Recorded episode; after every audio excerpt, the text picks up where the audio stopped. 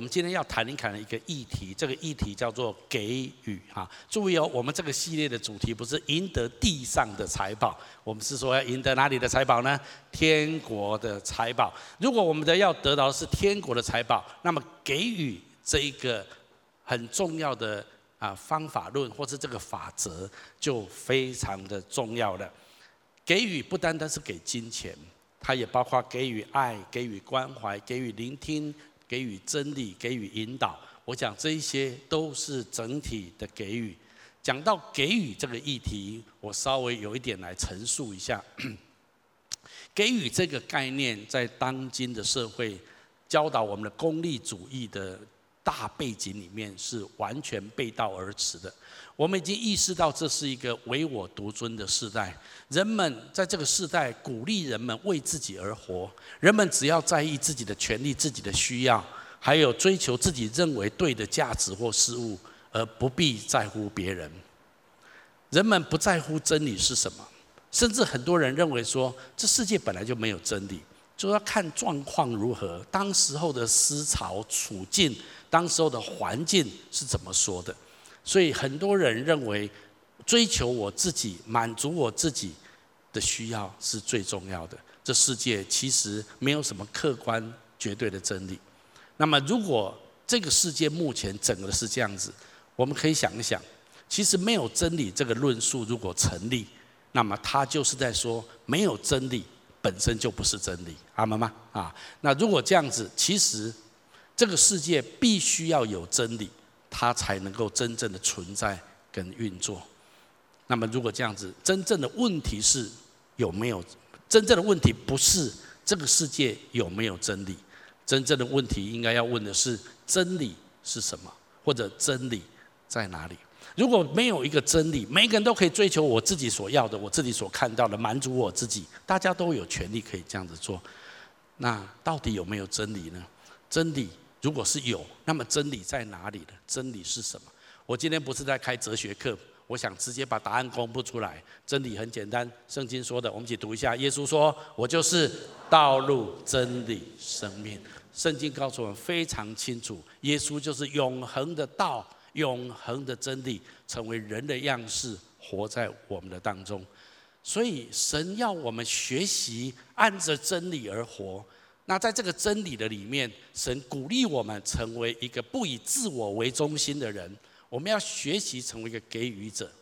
我们再回到刚刚的论述，讽刺的是，上述这种自我自私的心态，反而使人们活在一种空虚、没有报赏的生活当中。不论一个人为自己所求多少，其实他发现他永远无法满足。他有了钱，他需要还要更有钱。他有一个女人，他觉得他需要更多的女人。他满足一种欲望，他觉得这个欲望好像无底坑、无底洞一样，我要继续的满足，甚至要更刺激。如果一个人以自己的需要为所求，其实他永远不会满足的。如果你真的想经历上帝给你喜乐的新境界，如果你想要他倾倒祝福跟恩惠在你的生命当中，如果你真的想要得着天国的财宝，那么今天我要跟你分享。你必须把焦点从满足自己的身上挪开，学习成为一个给予的人，你才会拥有真正的满足跟喜乐。这是真理告诉我们很重要的一个原则。所以，我们今天来谈一谈，从圣经的角度来看，真给予它真实的意义到底是什么？第一个，我要跟大家分享，给予从圣经来看，它是在敬拜神。当你愿意给。特别我在讲的不是不是一种交易，政治交易，或者有些人给是操弄的。我给你，所以你要听我的话。给予，圣经讲的给予是一种在爱、怜悯、在无私，为了对方最大的利益的状态之下的给予，而不是为了满足自己的欲望，或者想操弄，或者想控制的状况之下给予。如果一个这样子正确的给予，那么从圣经的角度来看。真正的给予是在敬拜神。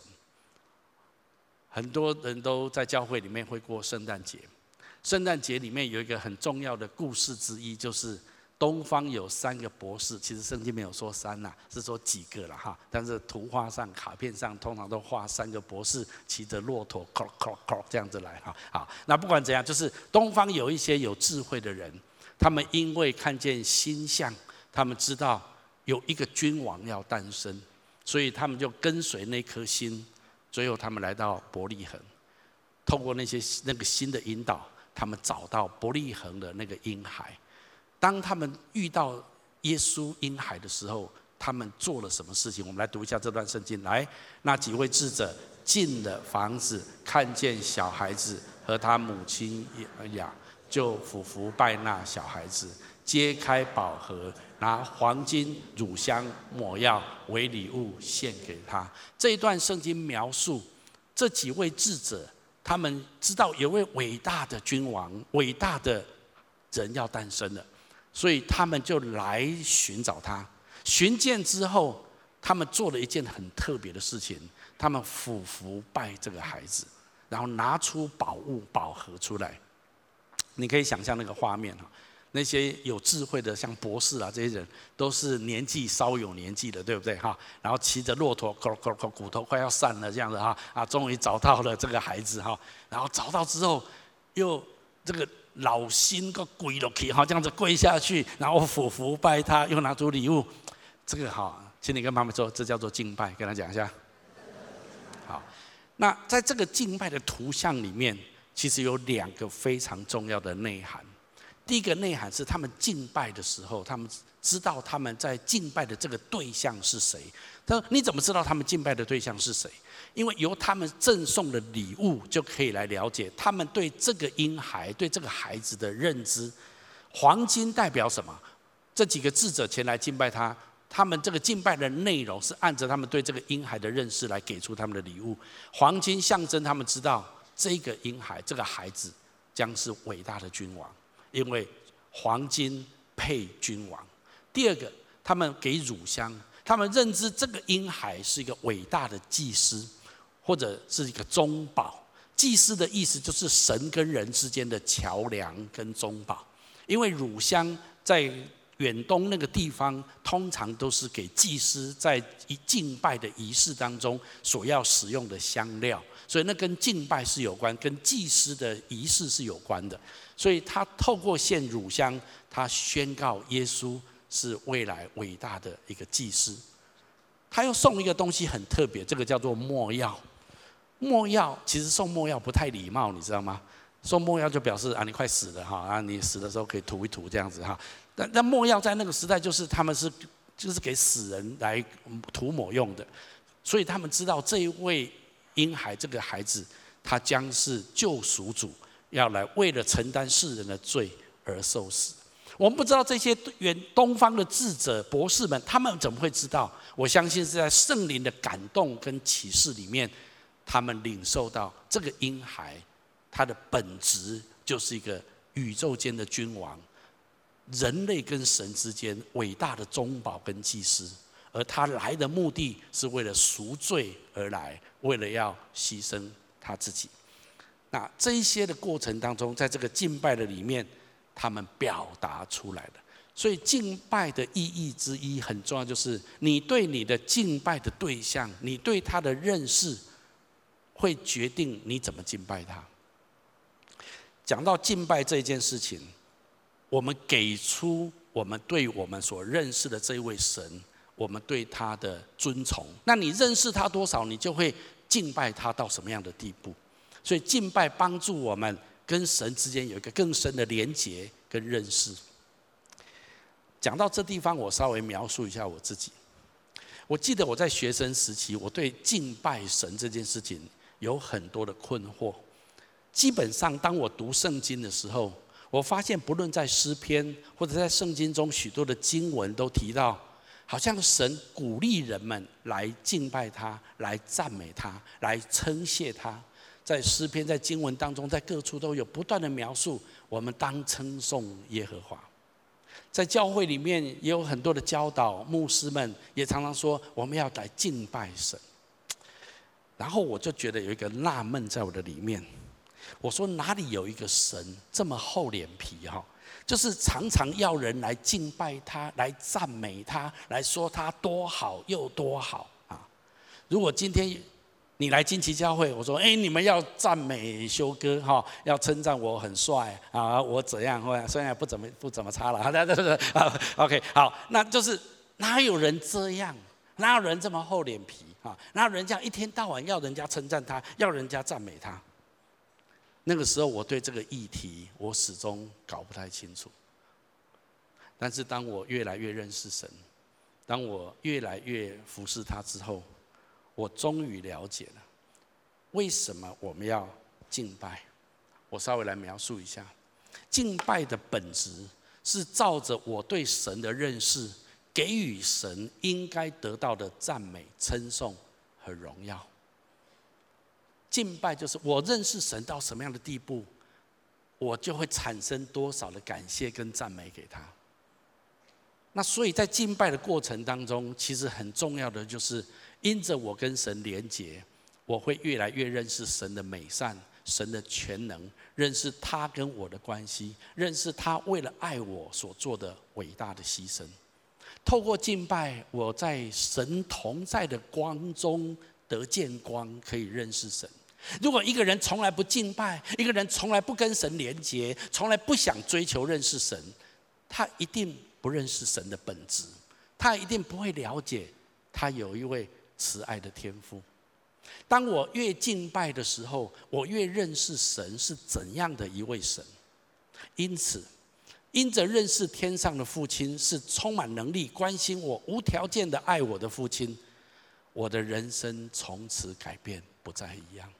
我稍微停一下，在金旗教会，我们在一万啊，我们都有一个培育课程。在一万有的第二天，有两个很重要的课程，一个叫做孤儿的灵，一个叫做天父的心。上过一万的人挥挥你的手好吗？啊，应该很多人上过一万。OK，如果你还没有上过一万，哦，我告诉你，你九月份哈，八月底九月，我们还有下一波，今年最后一次的一万，这是我们教会牛肉中的牛肉。简单来讲。为什么我们要上这两个课程？一个是孤儿的灵，一个是天父的心。基本上，一万是给来到金旗教会刚来的新朋友，也许不管他是基督徒，或者是还是还没有认识主的慕道朋友，我们都鼓励他上一万。为什么要特别上这两个课程？因为基本上，我们从小到大被教育、被训练，不论是别人告诉我们，或我们告诉我们自己。就是我们一定要一切靠自己，一切要自己努力打拼。人生有很多的苦难无常，就算痛苦被打，我们要打破牙齿或血吞。我们咬着牙，就是要为自己的人生打拼，因为没有人会帮你，一切都要靠自己。我我们从小到大被训练、被教导这样子的观念，所以我们活在这个世界上，好像孤儿一样。然后我们要上天父的心，我们要告诉你，其实你不是孤儿。如果你知道你有一位天上的父亲，这位父亲是多么爱你，多么关心你，多么了解你，多么愿意陪伴你，与你同在，你的人生将截然不同。知道信靠他，跟不知道不相信。拒绝他，你的人生天壤之别。所以，为什么敬拜神很重要？敬拜神让你跟神连结，让你可以认识你有一位伟大慈爱的天父。我举我人生的例子，在上个礼拜刚好我们教会有一个毫无隐藏的这个聚会，有一次单身营，有一个夫妻之爱的营会。我请问一下你，你有参加的会会你的时候，不管单身营或夫妻营的？啊，这这这么少人吗？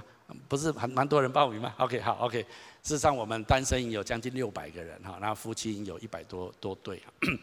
在这个营会当中，其中有一个练习，他就是他讲员引导我们，你你回想一下，你的人生到现在为止，上帝跟你最亲密的那一个事件，那一个时候是什么时候？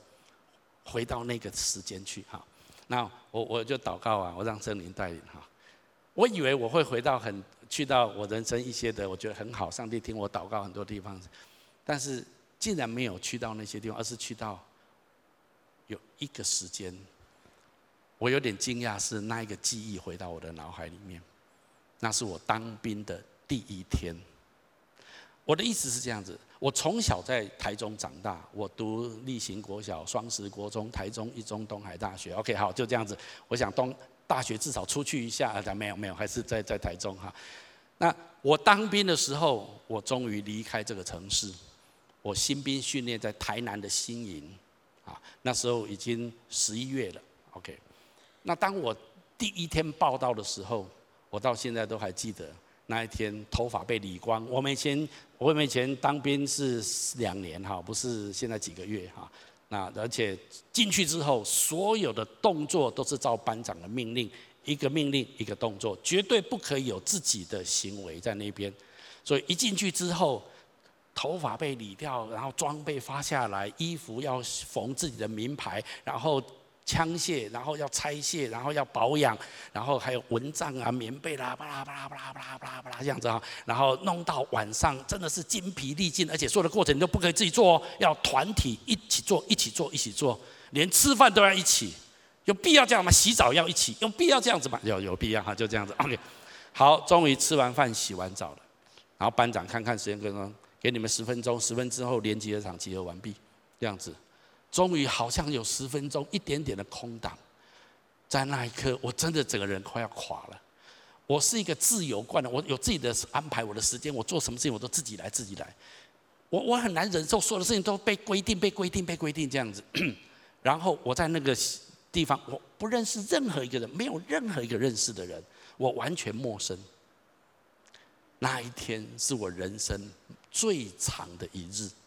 我觉得天哪，这样子我已经过了这么久，我已经进入这个营区已经这么久，才到傍晚 才吃完晚餐，这样子一天还没有结束，我还要两年呢，还有两年呢。瞬间我整个人陷入低潮，我觉得我无法忍受，我真的没有办法忍受。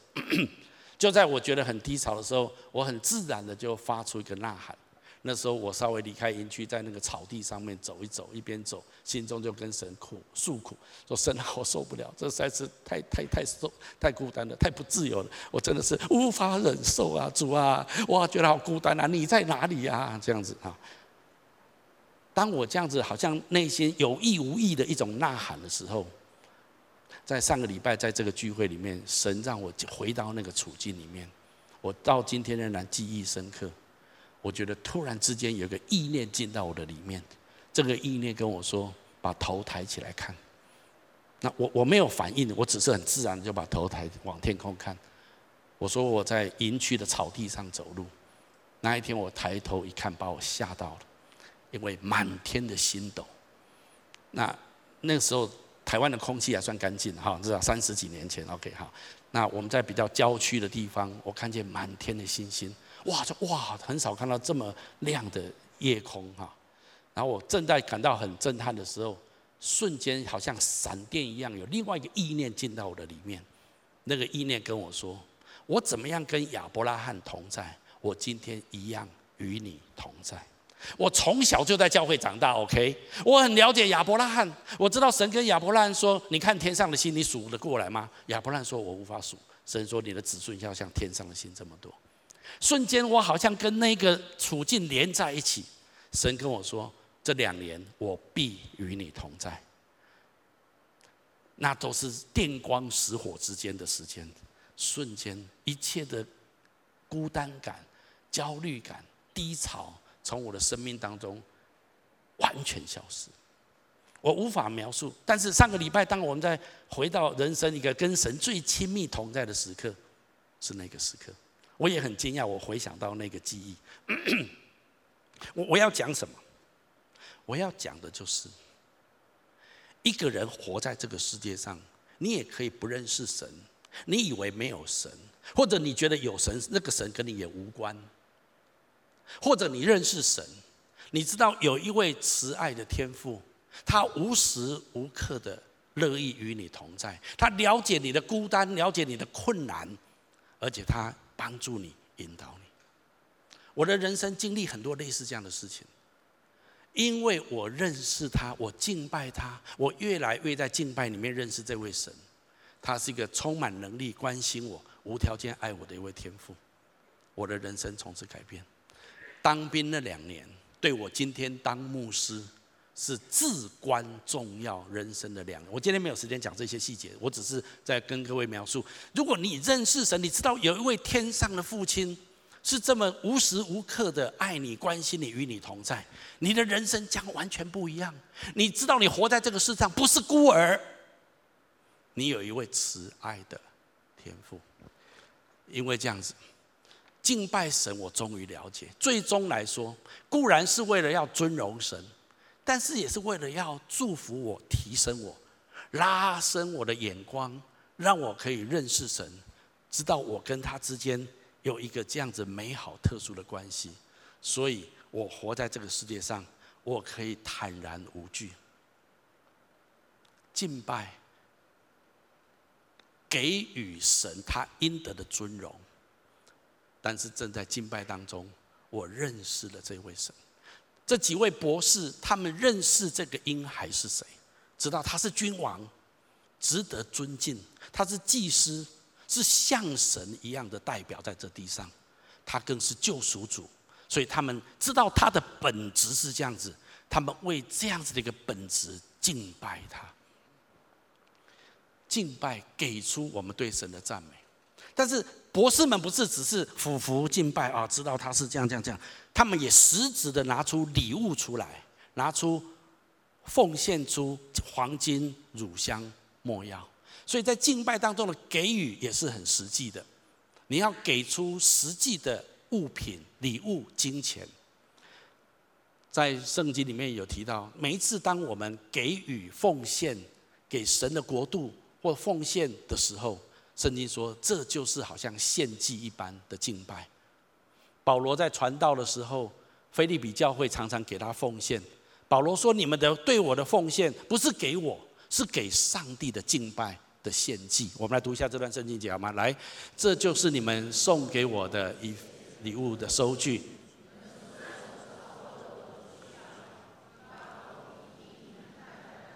丰盛的礼物，正像芳香的香气，是上帝所喜悦的祭物。保罗把腓利比教会奉献给他的金钱或是一些的物品，把它当作是献给上帝的祭物。所以保罗在跟腓利比教会说什么？说当你们给我这一些的东西的时候，你们正在敬拜神。从圣经的观点来看，如果你是为了神的国度，为了爱，为了怜悯，你愿意给予，神都说这是敬拜。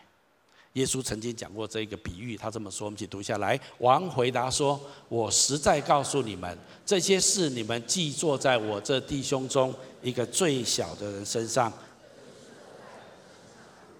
圣经告诉我们，如果我们不是为了想操弄别人，也不是为了什么政治交易，也不是为什么礼尚往来，不是这一些，而是单单是为了爱的缘故，愿意为了帮助的缘故。愿意为了真理的缘故，为了神的缘故，我们给予。圣经说，这样子就是坐在神的身上，就是坐在耶稣的身上，那就是一种敬拜。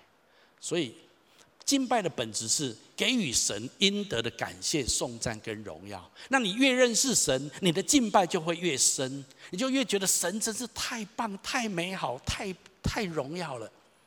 敬拜会不断的加深你对神的认识。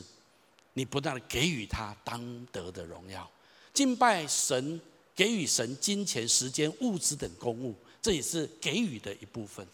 所以，给予就是在敬拜神。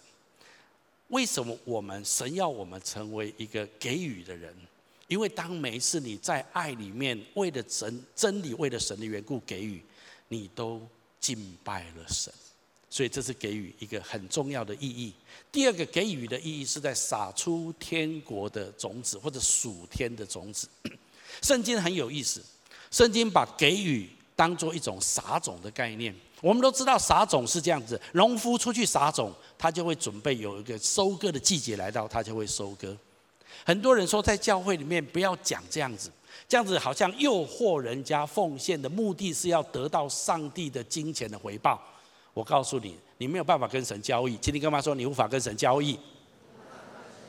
奉献的目的也不是为了让你更有钱，所以你奉献钱给神，钱好像是摇钱树一样啊！你种下钱啊，那就长出一个整棵树都是钱啊，这样子，不是这样子的。但是你不能否定圣经确实把你愿意多多的给予的时候，你会更多的领受上帝在你生命当中属天的祝福。你也不能否认，因为这是圣经明明说的内容。我们来读一下这段圣经节好吗？来，少种的少收，多种的多收。保罗在这地方用农业的概念再次说：一个人如果他在讲，当然他前后文在讲金钱。他讲一个人如果给予的少，其实他会回收的少；一个人如果给予的很多，那么他会领受上帝更多的祝福。我要在这地方稍微陈述一下，圣经说每一个给予都会有回报。耶稣甚至说，你只要奉主的名给一个人一杯凉水，你也不得不领受到上帝给你的包场。我告诉你，天国的 account 是非常清楚的。你怎么样把钱累积在天国？圣经教导我们，就是你愿意在爱的缘故，为了神的缘故，愿意给予。我们都知道，地上的银行账户都非常清楚。有时候银行会主动跟你回报，过去这半年、过去一句一年，你的收支账，你什么存入多少钱，什么时候支出多少钱，他的账会很清楚。请你跟旁边说，天国的账更清楚，跟他讲一下。天国甚至告诉你，你不是数字给出去，还告诉你你那时候的心态是什么，他都会告诉你。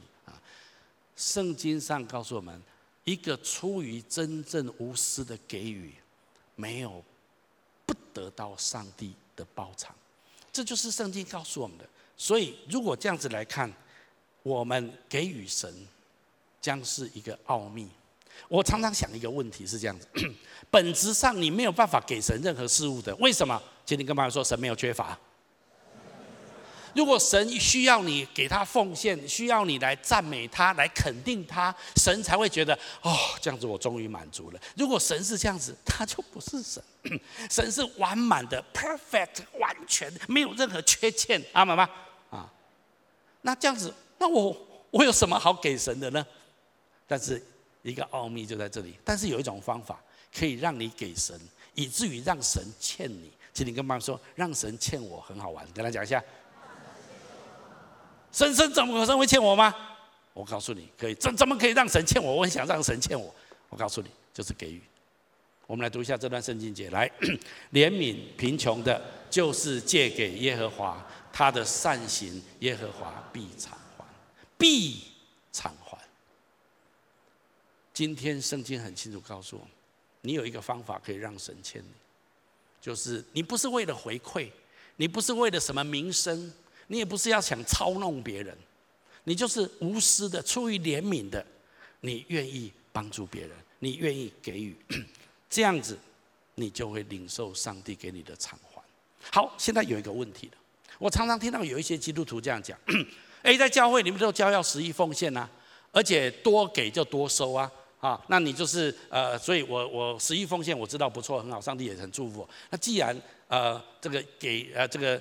要给人就必必有给我的上尖下流连要带按哈，那所以我我下个月哈我十二奉献。哦，我本来收入是三千三万块钱，所以我本来奉献十分之一三千块，那么我下个月我决定了，因为越奉献神给我越多，所以下个月我要奉献六千块，我十二奉献。啊，好，那十二奉献，我相信神会还我，这样会偿还给我，然后我相信下个月之后我要看看我收入多少，结果下月个月之后。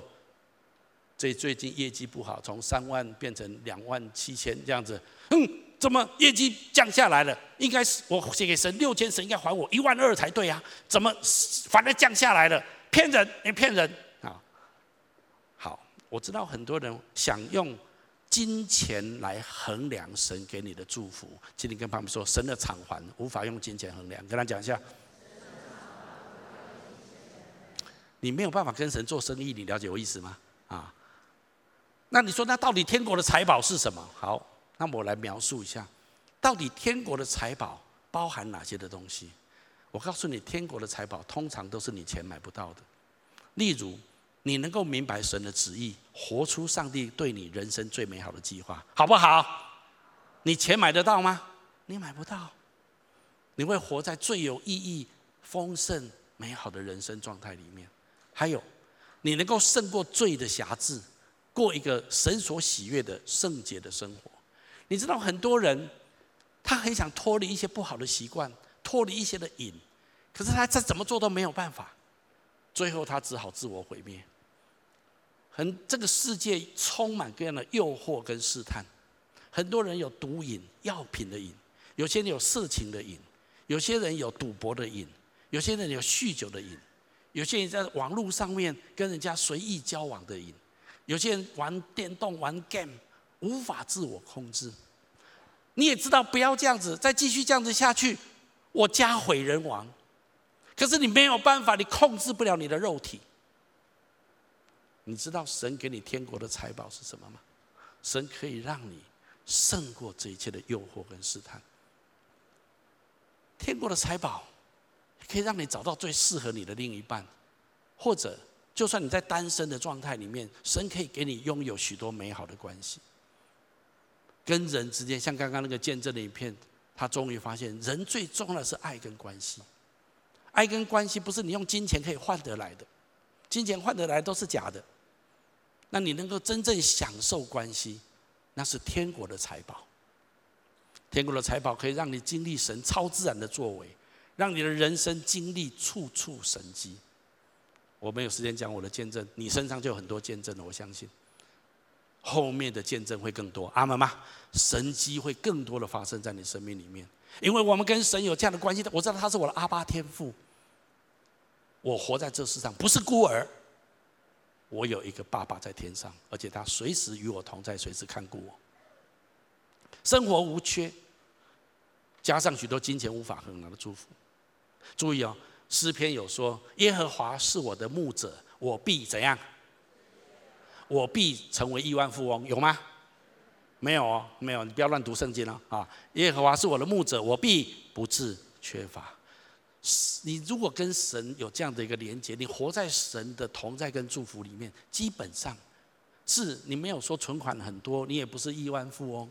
但是你知道，你没有忧虑在你的生命里面。神按着他的时候量给你你所需要生活上所需。在我人生当中经历这个东西，真是太奇妙。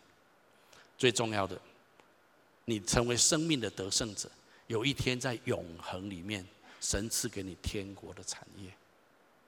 我我要讲什么？如果你知道你的给予可以带来这一些天国的财宝。那就不是你可以用金钱来衡量的。我求主帮助我们，让我们知道这一切对我们来讲是何等的关键跟重要。讲到这里，有时候就会有一种似是而非的观念在我们当中。我有时候自己会这样想，也会听过人家这样说，就说神爱你是没有条件的，是这我非常阿门。所以神祝福你，也是倾倒祝福在你的身上。不管你有没有给予，不管你有没有奉献，不管你有没有跟随神，神都倾倒诸多的祝福在你的身上。我以前也常常这样想，但是我今天要稍微更正一下：是神爱你，神爱我，是无条件的爱。神也准备倾倒许多的祝福在我们的生命当中。But，请你跟旁边说 But。你给多少，你回应神的旨意跟应许多少，会决定神报赏你多少。我也不希望这样讲，但是这是圣经很重要的概念。我们来读一下下面这段圣经节：来，施与别人，上帝就会施与你们；你们用什么量器来量，上帝也会用什么量器来量还给你们。这句话不是牧师说的，我的意思是这样子。如果你给予，是你有给予，可是你很抠，你就给一点一点点就好。你要那么多干什么？啊，你贪心是吧？哈，这样够了，啊，这样子啊。好，你给予，神也会报赏你。神说，既然你给这样子，神也很高兴，神就还你，神会还给你。你给这一点点的再多一点，请你跟朋友说再多一点啊。但蜘蛛人说，啊，这个人很需要，这个事情很需要，我愿意慷慨的给啊，我愿意尽我所能的给。神说：哇哇，你虽然不是很多钱，你也不是很多资源，你愿意这样给？神说：好，那我也要给你，我更慷慨的给你。所以神比比你慷慨的给，神又给的更慷慨，阿门吗？你知道我在说什么吗？很多基督徒活在这个世界上，好像没有神一样，他继续过着很紧张的生活，不敢不敢给，没钱没钱，没时间没时间，没资源没资源，我都不够来给你，我开什么玩笑？那如果你是这样子，神也是好，哎呦哎呦，好吧好吧，那就给他一点，鼓励他一下，鼓励他一下。鼓励一下，又丢回去，又又收回去啊！遇到一些啊，股票掉了，赶快收回来，收回来，收回来。那神也知道，我就收回来。神不能够违背他自己说的话，阿门吗？如果你认识神，你愿意勇敢的成为一个给予者。我常常在荆棘教会说，神不会给输你的。请你跟朋友说，神不会给输你。甚至当你给的时候，你还可以跟神求哦。你说什么意思？就我你你是一个很慷慨的给予者，然后你跟神说：“神啊，你看纪念我的慷慨。”你不要去跟人说：“你们看呐、啊，我多慷慨。”你不要这样讲哦啊！请你跟朋友说，只可以跟神说。你可以跟神说：“神啊，你看我蛮慷慨的，不是吗？”哈，主啊，最近我有一个需要，我知道这也是你所喜悦的，请你帮助我在这件事上。哎，可以这样子吗？谁说可以？啊 啊！我告诉你，可以哎，可以哎，真的可以吗？我再次说，你们不能跟神交易，神有他的主权。但是我们看见在圣经上面有这样子的例子，当一个人乐意慷慨的给的时候，他也把他的困难跟需要，当然那个不是他自私的需要，而也是为神国度的需要，他提出来跟神请求。那个人叫尼西米，尼西米在旧约是一个很有名的一一本书。尼西米本来是国王旁边的酒政，什么叫酒政？就是国王要喝酒之前，他先喝。如果人要毒死国王，先毒死他，这样了解意思吗？哈，所以他是国王的心腹，就心腹，要很信任的人才可以当他酒当酒政。可是这个尼西米他自己是犹太人，那有一天他听到一个消息，那时候他在巴比伦的王宫，那从他的家乡传了一个消息，就是耶路撒冷的城墙被毁。你知道古时候一个城市如果没有城墙，盗贼很容易入侵。啊，所以里面的人生活很辛苦。当他听到这个消息的时候，他心中就有一个很深的忧虑跟挂念，他就祷告，他去跟王请求，说：“国王啊，能不能给我一段时间的，让我可以回去耶路撒冷当省长？我希望把城墙重建起来，我再回来继续当你的酒政，这样子好吗？”他经过祷告跟国王请求，国王听了之后同意他，他很支持他。所以就把尼希米派回耶路撒冷。那时候以色列不是一个独立的国家，是一个省份，因为他们那时候被巴比伦帝国所统治。所以当尼希米回到耶路撒冷的时候，他了解了实际状况之后，他发现，哎呀，真的是非常辛苦。因为过去的省长为了要中饱私囊，他们加重很多的税负，所以人民生活得非常辛苦，都很贫穷。这个新的省长来，他就宣告：我从现在开始。我不领省长的俸禄，我不拿薪水就对了，而且我还提供很多的食物来帮助那些重建城墙的许多的工人还有领袖。他真的就这样子做，所以他大量的给予，把他的钱拿出来，也不加付加重很多的税金在他们的身上，让人民可以过好日子。他大大的给予。当他这样做之后，你知道他做了一个很特别的祷告，我们来读一下好吗？来，我的神啊。求你纪念我为这百姓所行的一切事，施恩于我。哎，可以可以可以可以这样祷告呢哈啊！主啊，你看啊，我做这些，他没有去宣扬宣扬啊，他只是跟神说：神啊，你知道我为了要重建城墙这件事情，我希望大家同心合意，所以我自己没有拿薪水，我愿意给予，请你纪念我所做的，施恩于我。尼希米记是一本书。圣经上几乎没有提到神什么超自然的显现，行什么神迹哈，没有，在旧约是平铺直述的一个历史的记载而已。但是尼希米记告诉我们一件事，你知道尼希米花了多少时间完成耶路撒冷城墙的重建？你知道吗？两年？不是。一年？不是。啊？半年？不是。三个月？不是，今天跟旁边说五十二天，跟他讲一下。啊，他五十二天就完成了，因为神与他同在。我我今天告诉你哈，如果你知道，当你愿意给予，那么神托付你的使命跟任务，神必与你同在。阿门吗？不要讲尼西米，金旗教会我们有很深这样的经历。很多人知道这个故事，在二零零九的时候，有一次我个人的祷告会里面，神跟我说，金旗教会的经常费要给出百分之五十。我那时候听到神圣灵跟我这样讲，我觉得神啊，你不要开玩笑，这不杀死我，你就直接杀我就好，你不需要这样对待我。因为我们实在是没有余额。我们的教会因为宣教，因为发展事工，我们真的是月光族、年光族。但是我们真的也有为很多单位跟宣教的工作来奉献，可是大概百分之十十几而已。但是神要我们给出百分之五十。长话短说，我们就我就跟神说好，那给我们一段时间过程。所以从二零零九、零一、零一一、一二到二零一三年开始，我们终于从十几的给予到百分之五十的给予。我这个数据都很清楚的。但是你知道，二零一三年教会开始建堂，我们找到了这块土地，我们决定要开始盖了这个呃，把在这个租的土地上面盖这栋建筑物。我们一共预算了下来，我们需要三亿四千万。对于一个月光族、年光族的教会来讲，我们需要三亿四千万。很多人说这个数字实在是压力很大。我太太常说：“啊，你怎么还睡得着？”我说：“啊，这是神的事情，跟我无关。”你了解？哈哈哈。好，长话短说。我们二零一四年开始动工盖这栋建筑物，到二零一五年的八月，我们搬进来，第一次主日聚会在这地方。我们到二零一六年的上半年，我们把三亿四千万全部还光。我突然发现，啊，为什么我们有钱可以还？我我也不知道啊，反正神自己会负责。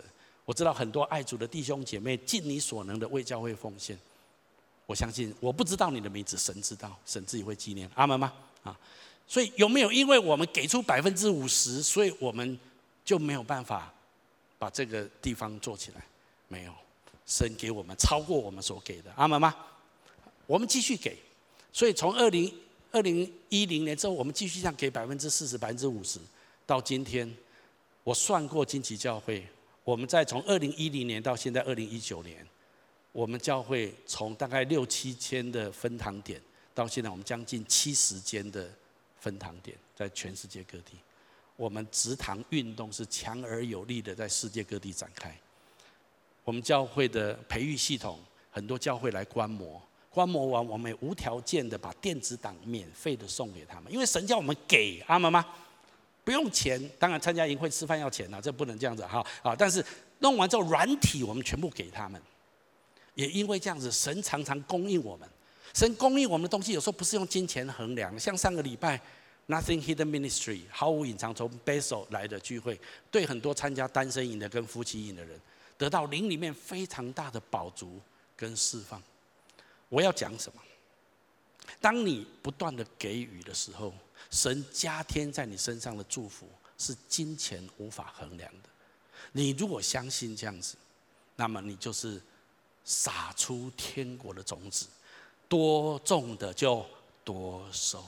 我今天鼓励你成为一个这样子的给予者，神回报你绝不手软。但是，请你不要用金钱来衡量神给你的回报，因为天国的财宝无法用金钱衡量，阿们吗？但是神的法则是一样的，所以这处圣经节我们一起读一下来：好施舍的必得丰裕，滋润人的必得滋润。我鼓励每一个人。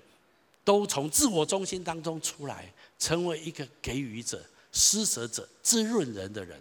神说：“你必得丰裕，你必得滋润。”给予最后一个我要谈的就是给予的意义，最宝贵的意义之一是让我更像神自己。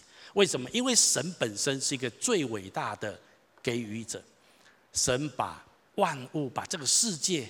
给我们，其实最重要的，神给出他的儿子。我们一起读一下这段圣经节，来，神既不爱惜自己的儿子，为我们众人舍了，岂不也把万物和他一同白白的赐给我们吗？神是一个最伟大的给予者。你知道，当你不敬拜神，当你不认识神的时候，你以为神是个暴君。我听到很多这世界上的人常常在攻击教会、攻击圣经，说你们的神是最专制的神，你们的神强迫人家照他的意思做。你如果不认识神，你会以为我们的神是这样子的神。撒旦不断的告诉人，神是这宇宙的暴君、独裁者。但是如果你真的认识神，你知道神是最好的爸爸。你知道好爸爸做什么吗？好爸爸分财产，阿们吗？好爸爸把他所有的分给他的孩子们。你如果认识这位神，他不是个独裁者，他拥有一切，他自己要。没有，他愿意给予，而他给出最宝贵的东西，就是他自己儿子的生命。圣经说，如果他连自己儿子的生命他都不爱惜。难道他不把万物？我在讲这万物，我在讲这万物，请你跟旁边万物就是所有的东西，包括看不见跟看不见的，包括属物质跟属领域的。如果你认识神，你爬都爬来敬拜他。他是一位给予者，他是最伟大的给予者。所以为什么神要把他的儿子给我们？因为神把他的儿子给我们的终极目的是要把罪除去，而且把他的生命跟我们分享。我们本来生命都是有限的，可是，在基督耶稣里面，神把永生赐给我们，把他的本质跟我们分享，所以我们就拥有了神的本质。而且圣经说，有一天我们要与他一同分享他一切的荣耀。你不能够说神是暴君，你不能说他是独裁者。其实他是最伟大的给予者，他是我天上的父亲。好，如果是这样子，圣经也鼓励我们，那么你要像神一样。我们来读下面这段圣经节，来，所以你们要完全像你们的天赋完全一样。我们都知道，我们很多不完全，我们有很多不完美的地方。可是圣经并没有因为你不完全不完美而降低它的标准。圣经也说，我们要长大成熟，满有基督长成的身量。那你要像神，你要长成基督长成的身量，有一个很重要的本质，就是你必须做一个给予者。你不能做一个自私的人，你不能凡凡事都要为我、为我、为我。那么，如果你愿意这样子给予，神说：“我要给你的超过你所求所想。”这个世界上有很多破碎的心灵，有很多孤单的人，有很多人，他们活在沮丧、失望、无助的状态里面，他们需要你给予。我再次讲，给予不单单是金钱，包括给出爱心、给出代导、给出关怀。停一下你的脚步，注意一下你神放在你周围的邻舍，就是你的关系圈里面那一些有需要的人。当你愿意为他们而有所停留、有所付出、有所给予的时候，你很像神。事实上，神在找哪一些人可以代表他，来表达一种无私的爱跟给予。神在寻找这样的人，神也在寻找这样的教会。当然，近期教会还不完美，我们还有很多需要学习跟成长的地方。但是，从过去一些年日，我们也试着越来越认识神、敬拜神之后，我们了解神的心。虽然教会资源不多，我们年光族、月光族，我们还要给出百分之五十，但是我们仍然觉得需要关怀这社会上软弱跟需要的人，特别是些弱势族群。所以我们做了牧风关怀协会。我跟各位说，牧风关怀协会并不在荆棘教会给出百分之五十的那个部分里面，那个部分是大家另外再奉献的，还有一些社会上的资源。但我们觉得教会应该要这样子做，来关心社会上这一些人。我觉得当我们这样做，教会就好像神一样的给予。牧风餐会在七月，我们就八月，我们就要启动。下面有一个短片，我们来看一下牧风最近到底是在做什么。社会上有许多黑暗的角落、困难的家庭。也许我们大部分觉得，台湾 GDP 已经很高了，我们已经好几万美金了。事实上还有很多很破碎的地方，我们来看一下这段剪影片好吗？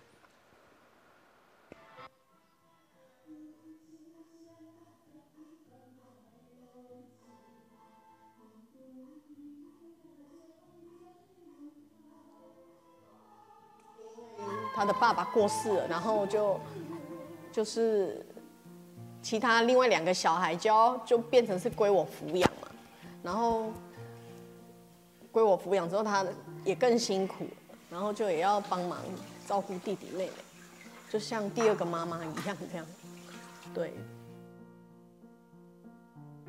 来沐风前的时候啊，我都会跟妈顶嘴，然后也很不懂事，上课的时候都不专心。然后后来来到沐风的时候，我在这里学习到了爱人如己，然后还有勤奋。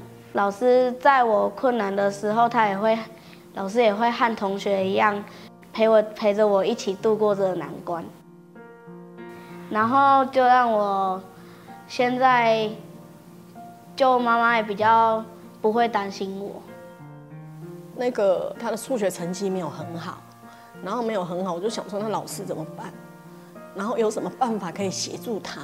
然后老师就就跟我说，那我介绍你去一个那个就是呃沐风关怀协会。我就说哦，那是什么东西？就是什么一个样的环境？然后他说那就是一个教会啊。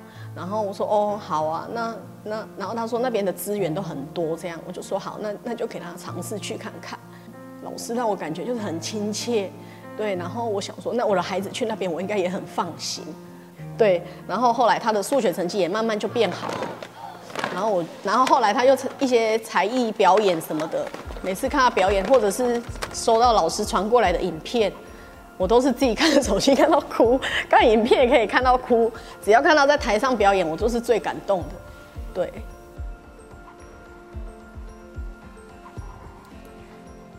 我梦想是当小科医师，因为我在帮他们看病的时候，虽然他们会很痛苦，但是看完的时候，他们都会露出灿烂的笑容，让我也觉得我自己也很开心，会觉得我的付出是有价值的。他的梦想是想要当小儿科医生，对，我觉得这跟刚刚的形容，就是他很很愿意爱人，然后照顾人，帮助别人。我相信就是呃，月玲你你想要成为小儿科医生，也是有那一份愿意去帮助别人的心。啊老师也希望你可以更爱你自己，然后我相信你是一个很未来会是一个很出色的孩子。来，月玲，爱你哦。很感谢呢，有这个环境可以让他们在这边学习的成长。未来呢，就是如果我有能力，我也会就是回馈给木风。我想感谢叔叔阿姨们的奉献，因为当我下课回来的时候，我我会看到有好吃的点心，还有那么好的环境供我们使用。还有才艺可以学，像我就学，我有学爵士鼓、木箱鼓，还有跳舞。透过这些才艺，让我知道我的专长可以拥有那么多，也让我变得更加自信。真的很谢谢你们。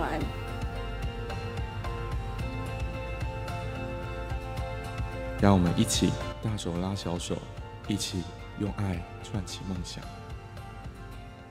好，我们把掌声归给神。其实他的背景是这样，这个这个六年级的女孩，她有两个弟弟妹妹，大概都是呃两岁呃二年级、三年级还这样，也都在沐风。那他们他的父母亲是离婚的，那他是跟爸爸，那后来爸爸去世，所以他们只好回去找妈妈。所以刚刚那个是他的妈妈，但是妈妈在离婚之后，事实上妈妈又嫁了。所以妈妈嫁的那个家庭，她的原来的那个，她后来那个先生也有他原来的孩子，啊，所以那他们结婚之后又生出他们两个自己生的孩子，那他原来前夫的孩子又回来，请你跟旁边说，这叫做重组家庭。这个家庭有很多孩子，可是有三组，这样了解我意思吗？啊？这个社会上其实有很多是你很难理解的一些的结构跟状况。那当我们来帮助他，因为你的奉献，因为你的给予来支持他们的时候，让孩子们看到希望，看到亮光。我我要讲的就是说，当我们这样子做的时候，也许我们都做一点点，做一部分，可是神却可以用过这一些东西来成就许多美好的事情。牧风餐会在七月八月我们会开始，我们一共有三百多桌，我们目前大概只剩下五六十桌，也鼓励你可以邀请亲朋好友一起来支持这个。那我要讲的重点就是，给予确实会带给我们生命当中极大的祝福，使我们可以像神一样，神喜悦我们这样做。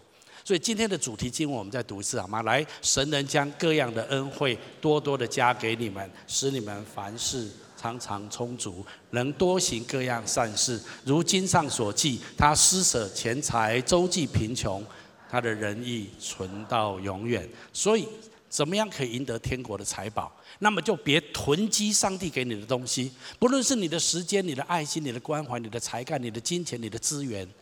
呃，笔记见加一下也不错嘛，对不对？啊，我们电子档什么都送人家，但不过考试的试卷的答案不要跟人家分享，这个是另外一件事哈。好，那么你要学习在信心当中给予你所有的一切的资源。记住，当你给予的时候，你在为上帝铺路，让上帝有更多的报偿，天国的财宝回馈在你的生命中。当你对别人慷慨的时候，神也必要对你慷慨。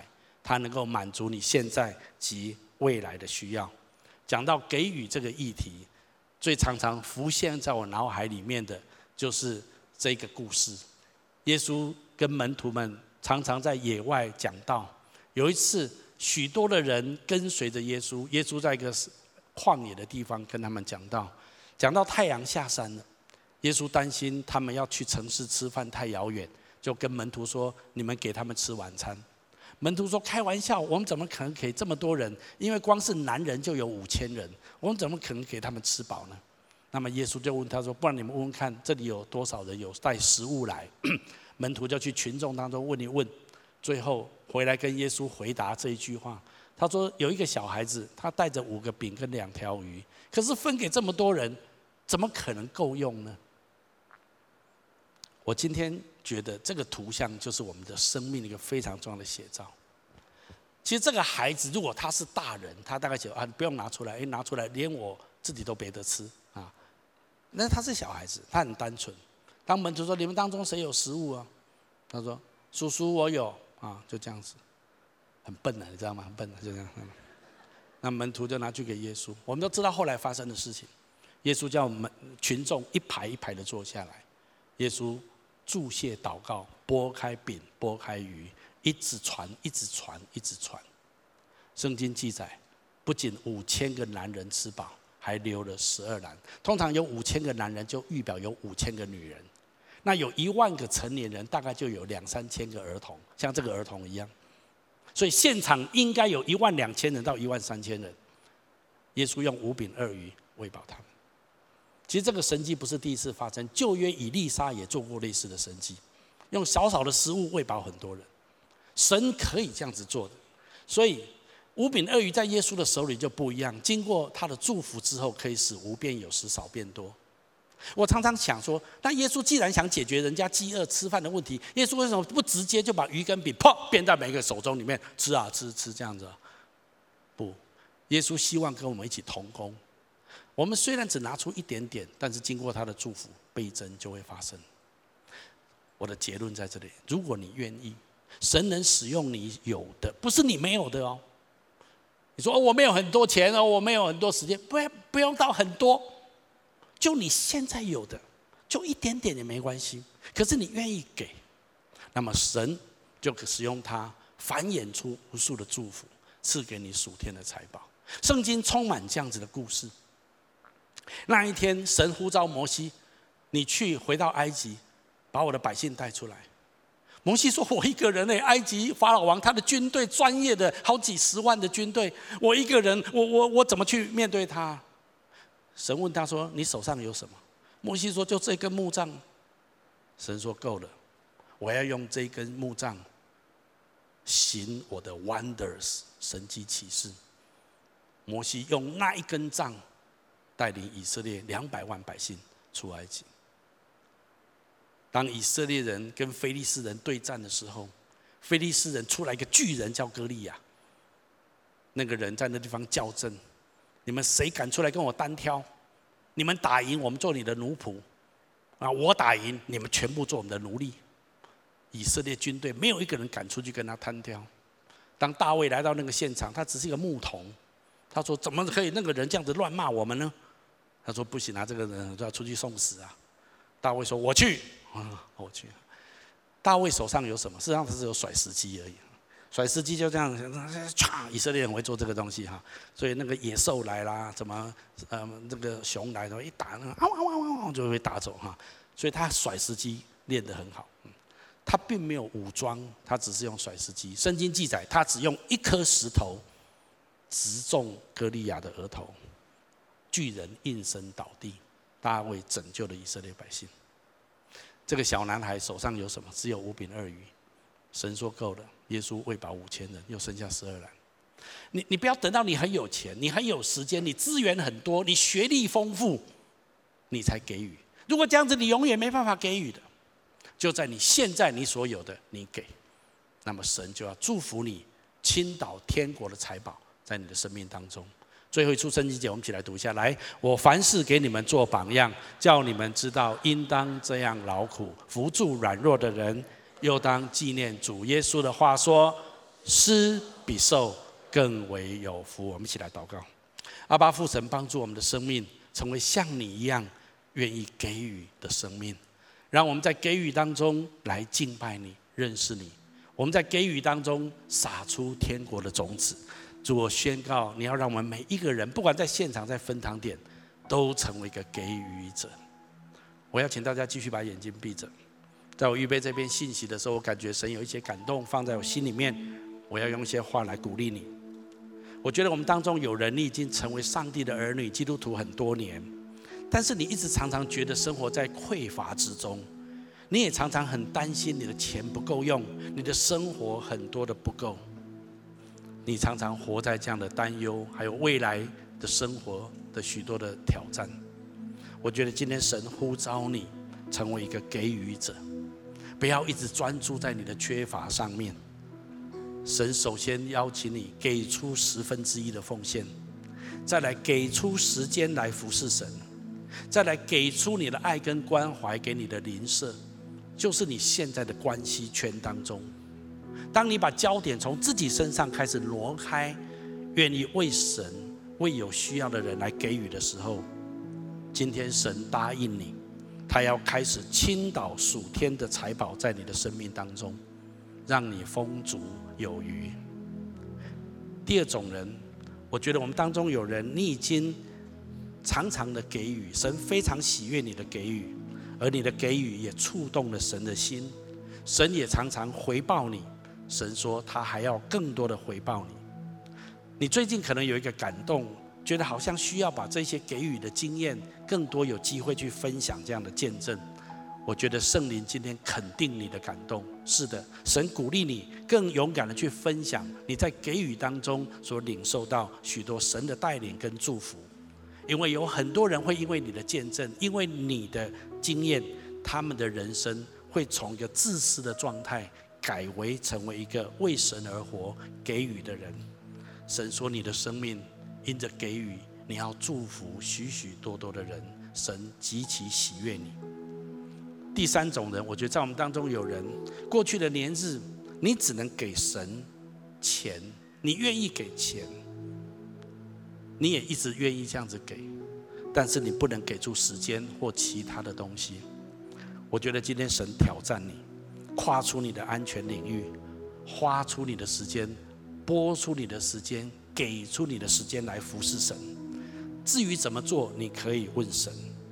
在你现在所处的教会里面，委身在教会。透过服侍教会的弟兄姐妹，服侍教会是你谦卑跟给予很重要的学习。我相信，当你愿意这样子做，神要大大的赐福给你。我要请大家继续把眼睛闭着，在我们当中或所有的分堂点，可能我们当中有人你还不是基督徒，你也跟不太认识这位上帝。我很高兴你今天听到这篇信息。你要知道，有一位天上的父亲，他是多么的爱你。他非常的关心你，当然他也很尊重你，他不会强迫你做任何事情。但是今天，神也知道你的人生，很多时候你觉得非常孤单，有时候你觉得非常的有压力，你也不知道要去哪里得着帮助，或者有谁可以支持你。我今天告诉你一个最好的消息，就是你活在这个世上不是孤儿，你有一个天上的父亲，他非常的爱你，他渴望进到你的生命当中，与你同行，与你同在。那也许你要问说，那我应该怎么做呢？你如果愿意的话，我要做一个最简短的祷告，简单的来接受耶稣基督的救恩。圣经说，透过这样子，神要把他的同在跟他的生命赏赐给我。从今天开始，你的人生不再是孤儿，你的人生不再是孤单，你不需要活在恐惧跟压力之下，你也可以开始成为一个给予者。你的生命将绽放许多的光彩。你可以跟着我来做下面这个祷告。亲爱的主耶稣，亲爱的主耶稣，在这个时候，在这个时候，我愿意打开我的心，我愿意打开我的心，邀请你进到我的心中来，邀请你进到我心中来，成为我的救主，成为我的救主，还有生命的主宰，还有生命的主宰。我要请求你赦免我的罪，我要请求你赦免我的罪，宽恕我一切的过犯，宽恕我一切的过犯，带领我的人生，带领我的人生，活在你最美好的道路中，活在最美好的道路中，帮助我成为一个给予者。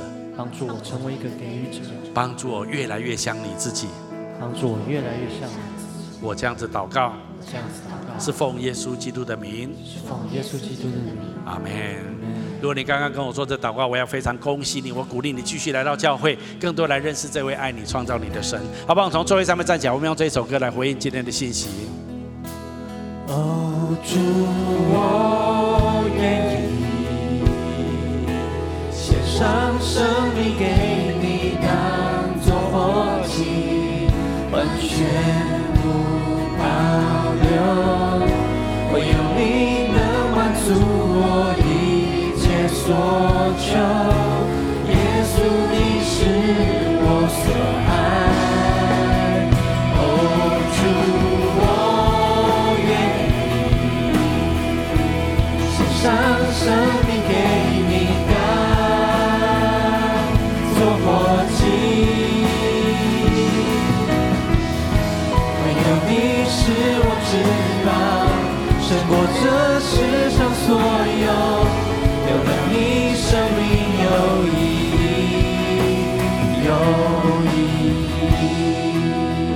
爱的阿爸父神，我奉你的名祝福每一位亲爱的来宾、朋友、弟兄姐妹，帮助我们成为一个给予者，好让我们可以领受那从天上来的财宝，让我们的生命可以绽放光芒。祷告、祝福、宣告，都是奉耶稣基督的圣名，阿门。我们把掌声归给神。